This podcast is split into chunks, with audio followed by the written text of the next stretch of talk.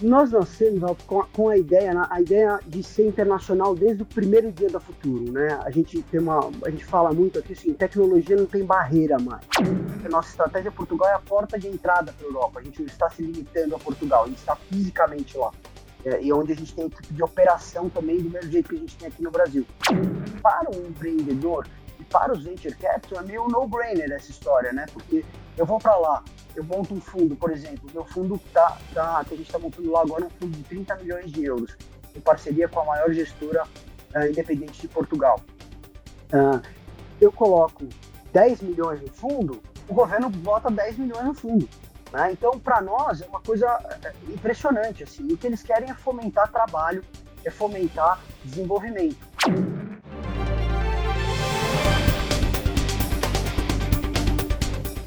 Olá, bem-vindos e bem-vindas ao Café com o Investidor. Eu converso hoje com Eduardo Zaidan, ele é fundador da Futuron Capital. Zaidan, é um prazer recebê-lo aqui no Café com o Investidor. Ralf, prazer é todo meu. Muito obrigado pela oportunidade de participar desse, desse canal maravilhoso de vocês aí que entrega um conteúdo incrível. Legal, Zaidan. Me conta então como surgiu a Futuron Capital. A Futurum ela surgiu de uma necessidade é, e de uma vontade minha e dos meus três sócios é, de desenvolver startups de uma forma estruturada. Uh, nós somos empreendedores desde muito cedo, né? sempre fomos a vida inteira os quatro sócios da Futuro, e, uh, mas a gente vinha fazendo isso né, sempre sozinho e nunca de uma forma estruturada. Então a gente se juntou e decidiu montar a Futuro uh, justamente para fazer isso, né? criar um ambiente, criar um ecossistema onde a gente pudesse tanto criar empresas quanto desenvolver empresas uh, de uma forma super estruturada, com, com playbooks, né? Uh, e, e, de uma forma que a gente fizesse isso quase serialmente, né? de, de uma forma bem consistente. Quem são seus outros sócios? O Giancarlo Baroni, uh, que é o CEO da empresa, uh, o Guga Stocco, e o Fábio Facre. Agora, vocês não se consideram uma venture builder, vocês preferem o termo venture developer. Por quê? E quais seriam as diferenças, Zaidan, entre venture builder e venture developer? Um, isso foi uma, uma, uma, luta no começo, né? Porque na verdade a gente faz um pouco mais do que uma venture builder e um pouco mais do que uma venture capital. Então a gente resolveu uh, uh, a gente começou a falar esse, esse termo venture developer, né? Eu vou explicar um pouquinho, porque a venture builder está muito preocupada em criar empresas, né? E fazer as empresas crescerem, uh, e depois fazer a saída do, do, do da, da, companhia. Os venture capitals eles estão preocupados em investir em empresas já mais adiantadas, uh, ter lá o seu, o seu período de crescimento e venda. A Futurum ela faz as duas coisas, né? Ela cria empresas do zero ela desenvolve empresas é, de terceiros e a gente faz também o corporate venture. Né? Então a gente trabalha numa esfera muito mais ampla. E, então a gente não se ligava muito a uma definição nem de venture capital, nem de venture builder, e a gente preferiu é, cunhar esse termo venture developer, que é efetivamente o que a gente faz com as companhias. A gente desenvolve elas, independente dos estágios que elas estejam. Né? Hoje a gente investe em empresas do zero, onde a gente é co-criador, né, co-founder, uh, onde a gente chama de Venture Studio, que seria a nossa Venture Builder, né? e até a empresa Series A. Então, uh, e nesse meio tempo, a gente tem todo o espectro de empresas de tamanhos e, e, e processos uh, diferentes. Então, por isso que veio esse termo Venture Developer, que eu acho que diz muito uh, o que a gente faz, o empenho que a gente tem junto com as startups que a gente trabalha. Zaidan, mas me explica como que vocês agem. Vocês, é, quando faz um venture builder clássico, tradicional, desenvolvendo a empresa do zero, vocês colocam o dinheiro ou o desenvolvimento da empresa é trocado pelo equity, por uma fatia que vocês têm? As duas coisas, né? Na, na Studio, que é o nome da nossa uh, venture builder, vamos dizer assim, uh, a gente faz as duas coisas, né? Ali a gente tem um equity em torno entre 35% e 50% das startups, nunca mais que 50% das startups, e a gente entra com toda a parte de desenvolvimento, né? A gente tem uh, uma área aqui chamada Centro de Serviços Compartilhados, onde Uh, a gente tem todo o apoio administrativo que as empresas precisem, né? Um, tem o BPO, né, que é financeiro, contábil, jurídico, marketing, desenvolvimento de tecnologia, growth, product market fit e por aí vai. E a gente também entra com capital. Depende um pouco de deal para deal. Tem deal que a gente faz onde a gente racha uh, a conta proporcionalmente. Uh, tem deal que a gente investe no começo, quer seja com serviço ou dinheiro, ou as duas coisas, e depois de um determinado período, normalmente são 18 meses, isso muda né? A gente começa a, a dividir as contas com os sócios todos. Então depende de um pouco de modelo para modelo o que cada um está trazendo para dentro da companhia. Né? Mas esse é muito o modelo de venture builder que a gente faz. E vocês investem também só o cheque sem ter esse desenvolvimento de negócios? Um, a gente não entra em nenhum negócio que a gente uh, não tem uma abertura de ajudar, vamos dizer assim. Né? A gente tem uma área de operação aqui, que trabalha muito junto com as startups que a gente investe, né, para auxiliar os empreendedores e fazer com que eles movam, se movam no caminho certo uh, e não cometam alguns erros e deslizes que são muito comuns, uh, principalmente em empresas muito early stage. Né? Uh, então, assim, a gente coloca o dinheiro, principalmente nas empresas mais adiantadas, tem algumas empresas que são muito estratégicas para o desenvolvimento do ecossistema da Futuro.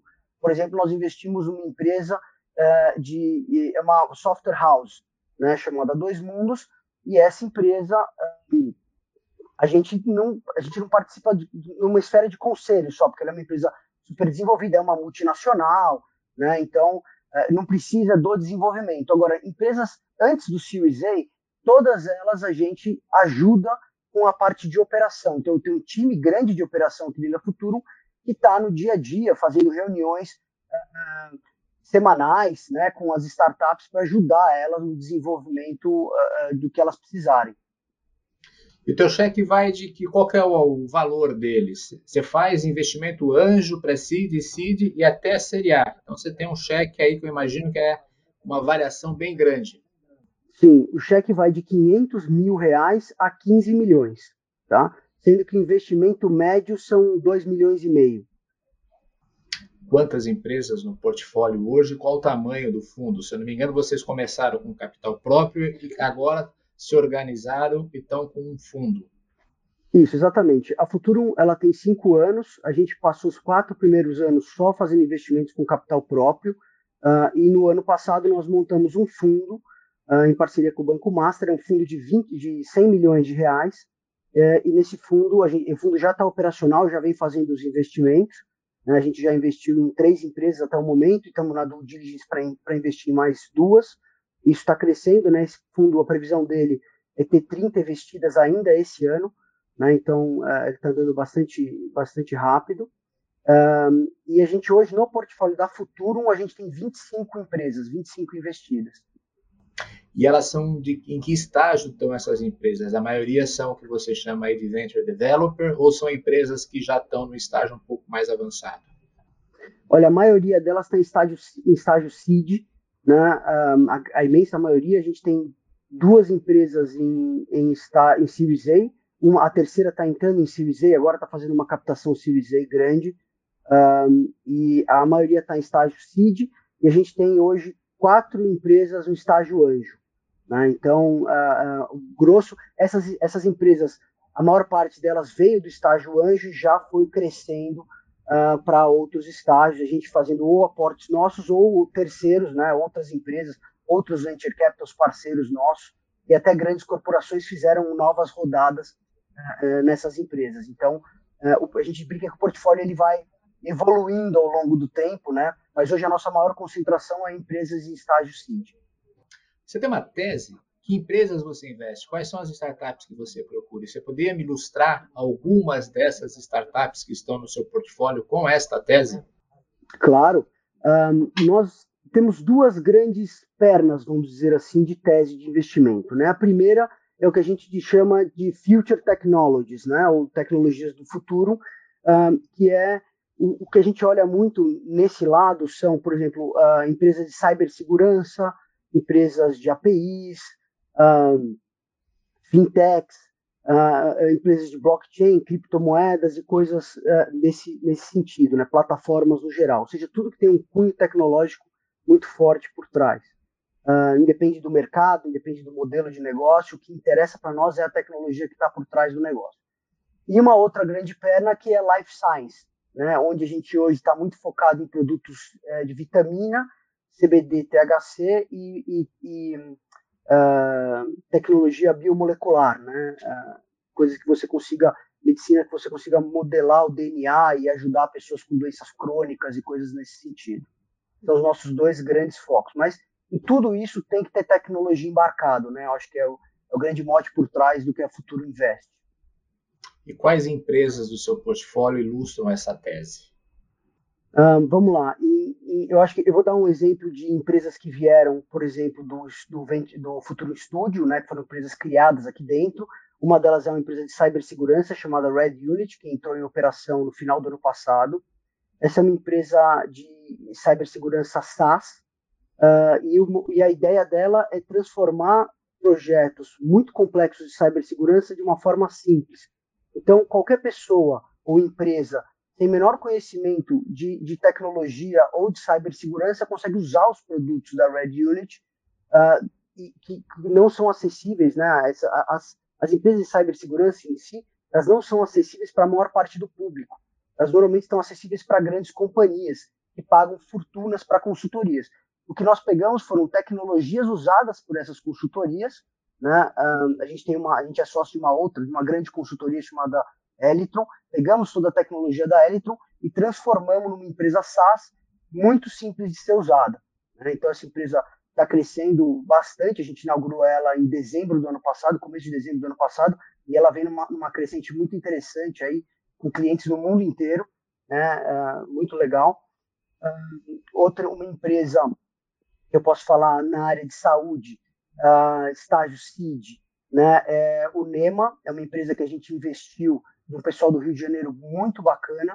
Uh, ela é uma plataforma que faz. Você se lembra do Corujão do Dória?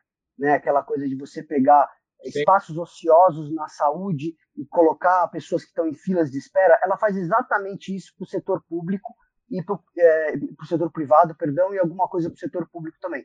Então, o que ela faz é pegar a demanda de clínicas que não tem como atender os clientes dela e passar para clínicas onde uh, tem o aparelho o, o médico ali pronto para atender, mas não tem a demanda e remunerar todas as pontas uh, aí. Estamos agora criando também um mecanismo de financiamento de exames, etc. É um projeto super legal.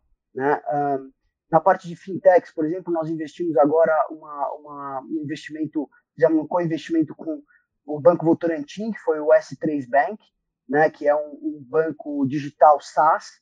Um, ele, ele, você funciona ele completamente white label, se você quiser, podendo pegar só partes específicas e não tendo uma estrutura engessada, como a maior parte uh, das fintechs acaba sendo. Né? Um, que mais que a gente pode falar de interessante? Uh, eu acho que a gente tem a Spaceflix, que é um corporate venture que nós fizemos com a Ricó Móveis. Essa empresa é uma empresa de locação de imóveis é. por assinatura. Né? Um conceito muito interessante, empresa que vem crescendo bastante, ela está há um ano uh, no ar e, e, é muito legal porque a gente pega móveis de assinatura, móveis que são o grande público não teria acesso e vende, né, aluga esses móveis com, com subscription base é, e tem sido um sucesso muito interessante o, o, retorno que a gente tem dos clientes falando assim, poxa, é muito legal eu poder ter móveis de altíssima qualidade de designers na minha casa, sendo que isso nunca teria eu nunca teria acesso a esse tipo de coisa pagando um, um valor super acessível, né? Então acho que são alguns exemplos aí do que a gente tem aqui dentro do portfólio.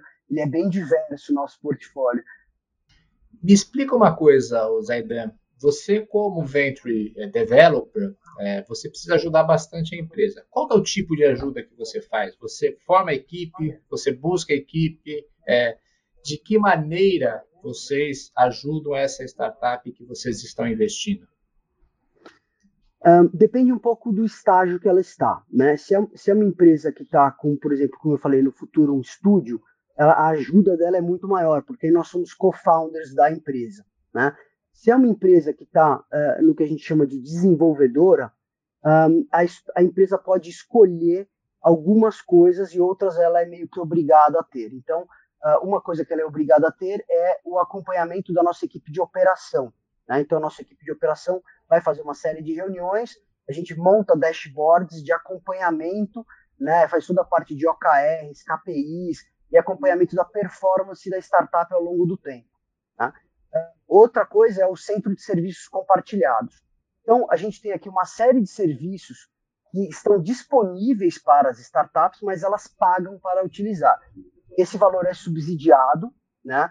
Uh, ela paga um pequeno valor para ter acesso a todos esses serviços, e aí esses serviços são os mais distintos possíveis. A gente tem todo o departamento de RH, por exemplo, onde a gente faz seleção recrutamento de talentos, retenção, uh, toda a parte de treinamento, acompanhamento de pessoas, psicológico, etc. A gente tem toda a parte de uh, um, CFO as a service, BPO as a service, legal as a service, um, tecnologia, a é, parte de product market fit, toda a parte de growth, marketing, uh, criação de conteúdo, design de produto, design de serviço, ou seja, é um hall enorme de serviços que nós temos aqui dentro da Futuro que as startups que estão no nosso portfólio têm acesso uh, mediante a pagamento se elas estão né, na, na, na, fase de developer. Né? Se elas estão na fase de builder, uh, com o Futuro Studio, uh, a gente acaba aportando isso tudo como equity dentro da companhia. Você tem uma, uma área administrativa, imagino, bem grande para atender essas startups. Sim, a gente tem um, a gente tem um prédio aqui que é uma das, é uma das uh, coisas que faz, uma das empresas que faz parte do nosso ecossistema. Ela chama Futurum Hub. Ela é um prédio de quatro andares aqui na Vila Madalena, né? Eu estou aqui, por exemplo, falando aqui do estúdio de podcast, né? Uma das coisas que a gente tem dentro da, da Futurum Hub para apoiar as startups né? E, e, se você quiser, eu adoraria trazer você aqui para fazer um podcast. Podemos ter gravado o podcast direto ali do estúdio, né? Se eu soubesse. Estou descobrindo agora. vamos marcar essa, vai ser tá muito legal. legal. A gente vamos aqui fazer uma vez. É, a gente tem toda a estrutura para as startups, né? Aqui elas ficam aqui dentro do nosso prédio, né? A gente tem 160 posições para startups. A área administrativa da Futurum ela tem aproximadamente 40 pessoas hoje uh, para apoiar as startups nesse desenvolvimento todo. E aqui no prédio elas têm acesso a tudo. Uh, toda a parte de criação de conteúdo, criação de tecnologia, como eu falei, estúdio de podcast, tem auditório, tem espaço para fazer eventos, tem uma série de coisas, edição de vídeo, edição de áudio, tudo que as empresas precisam para estar hoje no mundo digital, elas conseguem encontrar dentro do nosso hub, também com tudo subsidiado pela Futuro.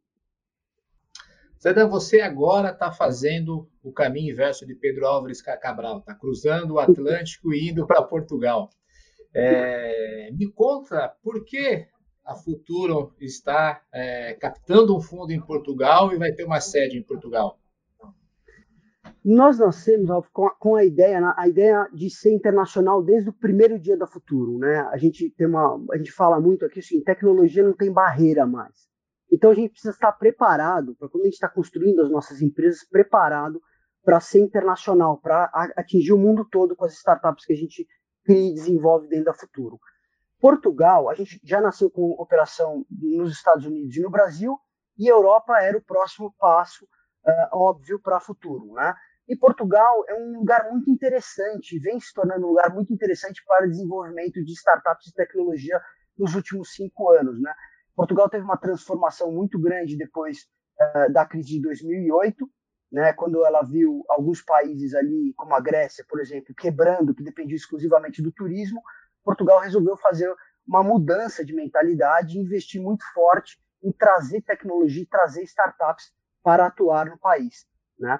E, e, tem algumas vantagens você estar em Portugal. Primeiro, é o país mais perto da Europa, né, mais perto do Brasil.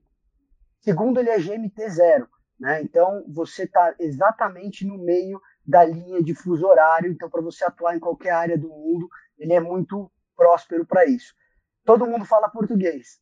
Né? Então, já quebra aquela barreira da língua, é muito fácil para a gente fazer. Né? Vocês têm um acordo bilateral com o Brasil, que é muito fácil a gente levar pessoas para Portugal, eh, brasileiros para operar em Portugal, é muito fácil trazer portugueses para o Brasil.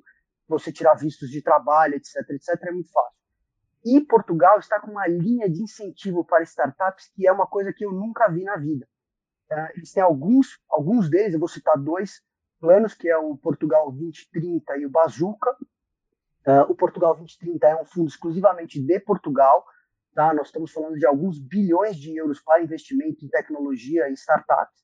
E o Bazuca, ele é uma iniciativa da União Europeia para Portugal, né, que desenvolve empresas lá também. Então, só para você ter uma ideia do que significa, a gente tem é, casos onde eu coloco um euro numa empresa e o governo coloca o mesmo euro que eu coloquei. Né? Então, isso ah, tem algumas modalidades, né? obviamente que depende do tipo de empresa, de quantos empregos você vai gerar, etc.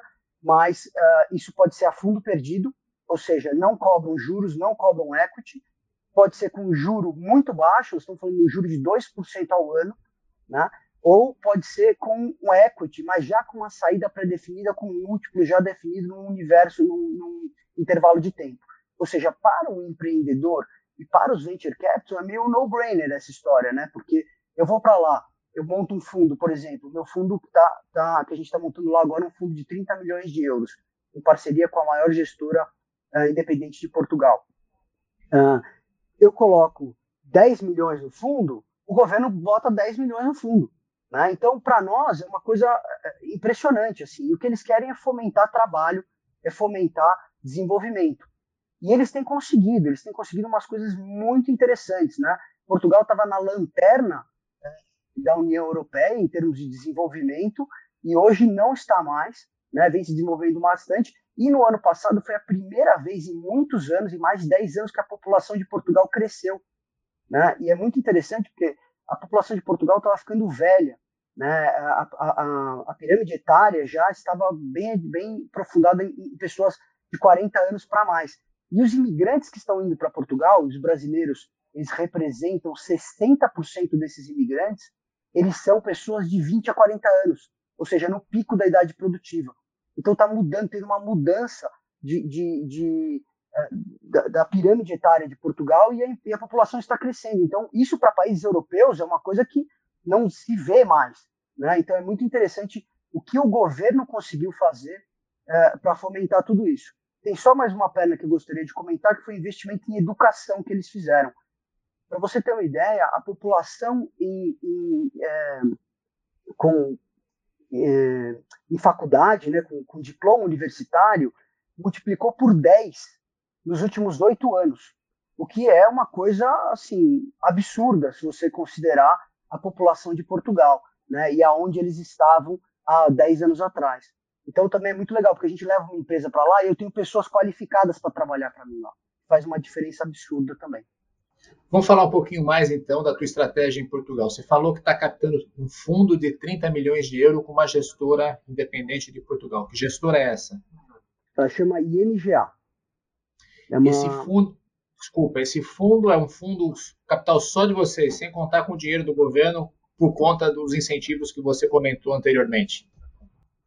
Ele é elegível, né? Se a gente vai conseguir o, o, o investimento governamental ou não, a gente é uma coisa que ainda está tá, tá no processo. A gente acredita que sim, porque tem tudo que, é, o que o governo vem, vem buscando, mas nós já temos os investidores, né? Eu acho que isso é um ponto uh, crucial nesse sentido. Então, a gente não depende do governo de forma nenhuma, mas se o dinheiro estiver disponível, uh, a gente com certeza vai aplicar e vamos, e vamos pegar alguma parte desse dinheiro governamental sim. Até porque o problema que esses fundos governamentais têm hoje é achar bons projetos. Eles têm mais dinheiro do que eles têm projetos. E a gente está levando aqui um arcabouço muito grande de projetos, porque nós levamos projetos do Brasil né, nós e dos Estados Unidos para lá. Nós não só eh, investimos e criamos empresas na Europa e em Portugal. Né? A gente hoje está vendo sete empresas lá, porque estamos assinando com sete empresas em Portugal, mas nós já estamos no processo de levar pelo menos cinco empresas esse ano para Portugal, duas das quais já estão uh, com empresa aberta, já estão começando a sua parte operacional, que é justamente a Spaceflix e a Red Unit, que eu comentei anteriormente. Quer dizer, a ideia é levar as empresas do seu portfólio aqui do Brasil e dos Estados Unidos para Portugal, não investir em empresas da Europa ou de Portugal. As duas coisas, na verdade. A gente investe em empresas lá e traz para o Brasil, porque para eles, uh, você imagina, Portugal tem 10 milhões de habitantes. Você pega uma empresa de Portugal, investe nela e traz ela para o Brasil, ela acessa um mercado de 200 milhões de habitantes, é uma coisa que você consegue fazer ela crescer de um jeito que ela nunca conseguiria em Portugal, ou teria um pouco mais de dificuldade de você atingir a Europa como um todo, porque ela tem peculiaridades de país para país. Aqui no Brasil não, é uma coisa só, você entra com o mercado consumidor gigantesco que é early adopter de tecnologia. Né? Então, é, trazer empresas para cá é fundamental para a ideia de expansão da Futuro Europa, né? sediada em Portugal. E quando a gente leva empresas daqui para a Europa, através de Portugal, é, para você entender, a nossa estratégia Portugal é a porta de entrada para a Europa. A gente não está se limitando a Portugal, a gente está fisicamente lá. É, e onde a gente tem equipe de operação também, do mesmo jeito que a gente tem aqui no Brasil. Está é, nascendo, é muito menor. Hoje nós temos seis funcionários na equipe lá, nós estamos crescendo essa equipe. Né? Até o final do ano, ela deve ter algo em torno de 17 a 20 pessoas, mas a gente leva essas empresas para lá. Porque o que, o que acontece quando você leva uma empresa, uma startup, que ainda está se desenvolvendo no país de origem dela para um novo país, é muito difícil você chegar para o empreendedor e falar assim: olha, você está lutando aqui, vamos te levar para a Europa. O cara fala: você é louco, eu não consigo nem fazer aqui direito, vamos fazer lá. Então, o que a Futurum faz, ela trabalha como um colchão para esse pessoal. A gente opera a empresa para eles durante um, um, período de tempo até ele estar tá estruturado e a empresa conseguir seguir com as próprias pernas. A gente faz isso aqui no Brasil, né? E a gente também vai fazer isso na Europa. Né? Então, ele consegue acessar um novo mercado, ele consegue crescer a empresa dele, crescer o valor da companhia dele, uh, e com a nossa ajuda, sem ter que se preocupar em, criar um negócio do zero lá. Né? A tese é a mesma? Vocês vão trabalhar como um venture developer, vão investir de anjo a série A, é, não muda nada, apenas é, você está saindo de Brasil para Portugal? Exatamente. Não muda nada, é exatamente a mesma coisa, a mesma estrutura. Inclusive, a gente quer fazer, copiar exatamente a estrutura que a gente tem aqui lá em Portugal, inclusive com um prédio da Futurum Hub lá em Portugal, para poder abrigar as startups e criar todo esse ecossistema que a gente criou dentro de casa aqui, com, com tudo dessa forma que a gente vem operando. Tem dado muito certo. Né? A Futuro em si, as nossas startups têm crescido bastante. Uh, então, a gente quer replicar o mesmo modelo aqui lá na Europa, começando por Portugal. Esse fundo de 30 milhões de euros que você disse que tá, você está captando, já está captado, começou a captar? O fundo ele está em processo de abertura com a CMVM, que é a CVM uh, eh, dos portugueses. Né? Lá é um pouquinho mais burocrático que a gente. Uh, a gente pegou essa herança da burocracia deles, infelizmente. Tem algumas coisas que são bem menos burocráticas que aqui, mas tem algumas coisas que são iguais ou até piores que o Brasil. Uh, e, e, a CMVM deles eles são bem críticos em relação a algumas coisas, então demora um pouquinho mais o processo que aqui. Nós estamos na fase final de abertura do fundo, mas a gente já conversou com uma série de investidores que estão comprometidos a entrar no fundo. Né? Então, a captação desse fundo deve ocorrer de forma bem rápida. Né? Uh, por isso que a gente já está, inclusive, até construindo um portfólio para ser investido por esse fundo. Quem são esses investidores? São family offices institucionais daqui ou são da Europa, de Portugal? Não, a imensa maioria é de Portugal. Uh, tem alguns investidores dos Estados Unidos, porque esse, esse fundo nosso ele é elegível a Golden Visa. Né? O Golden Visa você investe 500 mil euros no fundo e você consegue receber um visto uh, de morador né? E, e, e, e, transitar livremente pela Europa através de Portugal. Então, uh, tem traído muitos investimentos estrangeiros essa área de Portugal. Começou na parte de real estate e migrou a partir do ano passado para a parte de private equity e venture capital também. Aí o nosso fundo é elegível para Golden Visa, então tem alguns investidores uh, internacionais que estão muito interessados nisso e vão investir para ter acesso a esse tipo de benefício. E qual o tamanho do portfólio que você pretende construir com esse fundo? E uma dúvida também: as empresas brasileiras do seu portfólio que estão indo para Portugal, elas vão receber um novo investimento para estar em Portugal? Olha, não é necessário, tá? Uh, vamos dizer assim, não é obrigatório. Elas podem receber ou não podem receber. Depende do que a empresa tem de funding aqui, do que vai ser necessário para desenvolver lá. Uma empresa, por exemplo, como a Spaceflix, é uma empresa que precisa de funding, porque você tem uma parte de capex que você tem que investir na companhia uh, localmente. A Red Unit, por exemplo, que é uma empresa SaaS, eu não preciso de capex nenhum. Eu consigo operar ela daqui. Eu tenho que ter um centro comercial na Europa. Então, essa empresa não precisa de investimento neste momento. Né? Então, depende de caso a caso. Não tem uma receita de bolo para isso aqui. Né? A gente vai, é, a gente é bem tailor-made com os nossos projetos. Então, vai de acordo com cada um deles. Né? Mas a, a, a gente tem uma parte do fundo, obviamente, destinada a investir em projetos que a gente quer levar do Brasil, mas o grosso do fundo é para investir em projetos europeus que a gente vai trazer para o Brasil. Quantas esse empresas? Fundo, esse fundo, a previsão dele tem entre 20 e 30 empresas. Vai estar reservado follow-on nele também? Também tem reservado follow-on. A gente sempre reserva em torno de 20% do fundo para fazer follow-on. Né, é, só, é... só 20%, porque geralmente o, é meia meio, 40, 60 em média, os VCs é, têm tra gente, trabalhado atualmente. A gente faz isso, mas a gente faz um recycling junto também, né? Que é, é quando a gente começa a ter alguns exits do portfólio, a gente pega parte do exit e coloca de volta uh, dentro do, do fundo para fazer reinvestimento. Então, se você pegar percentualmente, ele acaba sendo muito mais do que os 20% que a gente reserva. O que a gente faz é, a gente não aloca esses 20%, a gente deixa ele exclusivamente para follow-on e depois a gente vai fazendo esse recycling uh, que, que, acaba transformando esses 20%, pode chegar em 30%, 40%, como você falou, que é a média do mercado uh, normalmente. Mas como a gente já tem o portfólio, esse portfólio já vem crescendo, a gente uh, acaba deixando um pouco menos porque de, de, de, cara, vamos dizer assim, porque a gente já sabe mais ou menos como que a gente, aonde a gente quer entrar, em que fases que a gente quer fazer esse follow-on. E como a gente começa os projetos muito iniciais, o que acontece é que a gente tem muito equity dos projetos, né? Então, a média, a gente tem 35% de equity nas investidas. Então, se você levar em consideração os venture capitals tradicionais, eles têm muito menos participação, então eles precisam muito mais de follow-on para continuar relevante na companhia. Como a gente tem muito equity, a gente não precisa de tanto follow-on para permanecer relevante. Legal, Zaidan. A gente está chegando ao final e eu faço um bate-bola, perguntas e respostas rápidas. Vamos lá? Vamos lá. Quem te inspira? Meus filhos.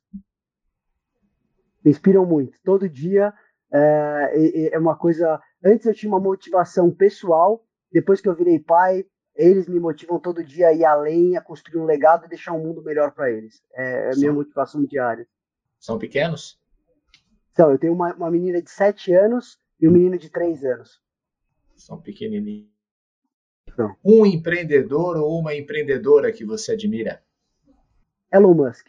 Admiro demais esse cara e acho que ele vem enfrentando mercados que antes diziam impossíveis, como carros elétricos, todo mundo riu da cara dele.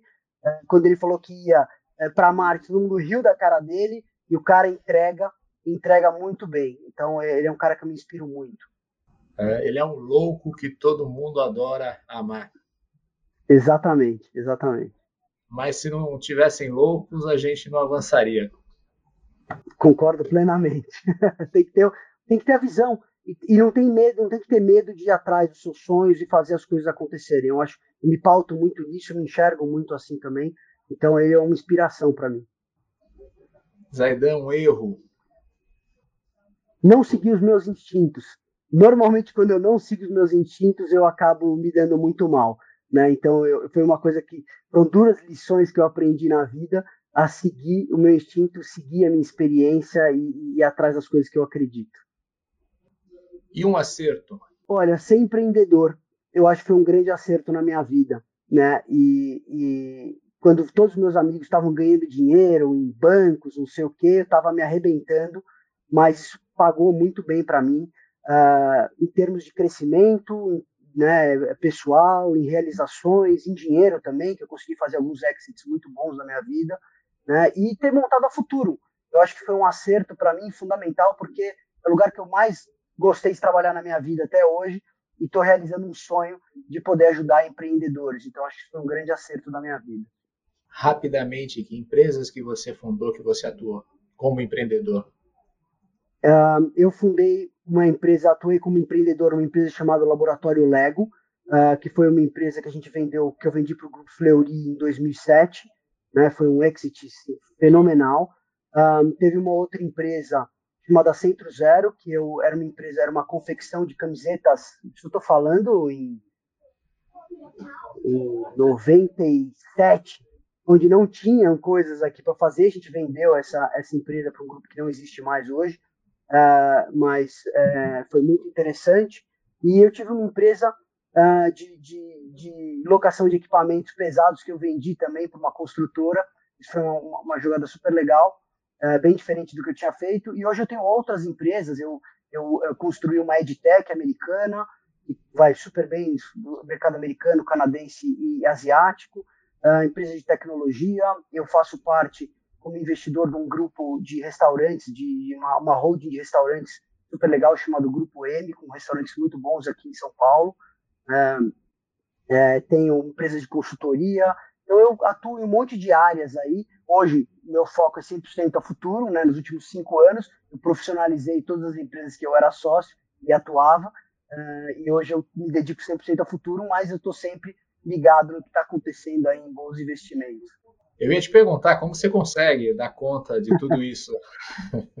Por desespero da minha mulher e dos meus filhos, eu trabalho 18 horas por dia. mas eu não amo é, fazer isso. Não é saudável, mas não tem jeito. Não, mas é o que me faz feliz, né? Então é, é difícil. É uma, é, é uma, coisa difícil você equilibrar, mas é, eu amo fazer isso. Então acaba meio que saindo no, no, no espírito. Voltando ao bate-bola aqui, é, um livro um, livro, eu vou te falar, um livro que me inspirou muito e um livro que eu estou lendo atualmente que eu, que eu tô adorando. Um livro que me inspirou muito foi John D. Rockefeller, a, a biografia dele, que ele, uh, na, na no, no, crash de 29, ele salvou Nova York, né, com o desenvolvimento do Rockefeller Center e com uma série de outras iniciativas. Ele quase quebrou a família inteira para poder salvar Nova York da, da catástrofe que foi a crise de 29.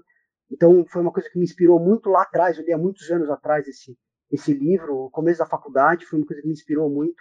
Uh, e hoje eu estou lendo um livro muito interessante, chamado Think Again, do Adam Grant, que é, assim, eu estou amando o livro, eu estou no primeiro terço do livro, então ainda tem muita coisa para desvendar dele, mas ele uh, inspira muito a gente a, a questionar a forma como a gente encara as coisas, como a gente entra nas discussões, como a gente é, trabalha o nosso pensamento. Tem sido muito.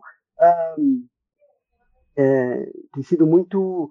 É, enlightening, é, é, muito, muito, uma coisa muito legal, da, da, lendo e vendo algumas experiências que ele conta lá no livro. Eu acho super bacana, vale super a pena a leitura. E por fim, Zaidan, um hobby. Eu não sei se você consegue ter um hobby trabalhando 18 horas por dia, mas vamos lá. Olha, tenho que andar de moto. Esse é um hobby, é uma coisa que eu amo desde pequeno, faço sempre que possível. Né? Desde a pandemia tenho andado muito pouco de moto, mas é, gosto, gosto de viajar, fazer viagens longas. Fui já até o Ushuaia de moto aqui de São Paulo até o Ushuaia e voltei. Poxa uh, vida. Uma é, jornada longuíssima aí. É. Foram, foram, foram 23 dias, 14.900 quilômetros. Bem Nossa, interessante. Bem legal. É. A, me limpa a cabeça, assim, uma coisa que me, que me tira completamente do mundo do trabalho, do dia a dia, dos problemas aqui. Legal. Zaidan, foi um prazer recebê-lo aqui no Café com o Investidor, conhecer sua história e conhecer um pouco mais da Futuron Capital. Ralf, muito obrigado. É sempre um prazer falar com você aí. Continue esse trabalho maravilhoso que você e o Neofit vem fazendo aí, que é fantástico. Agradeço muito a oportunidade. Legal, Zaidan. Este foi o Café com o Investidor. Eu conversei com o Eduardo Zaidan, ele é fundador, um dos fundadores da Futuron Capital. Você ouviu o podcast do Café com o Investidor, com a apresentação de Ralph Manzoni Jr. Para assistir nossos programas, acesse o nosso canal no YouTube Neofeed Brasil. Para receber notícias em seu e-mail, acesse o site www.neofeed.com.br e assine a nossa newsletter.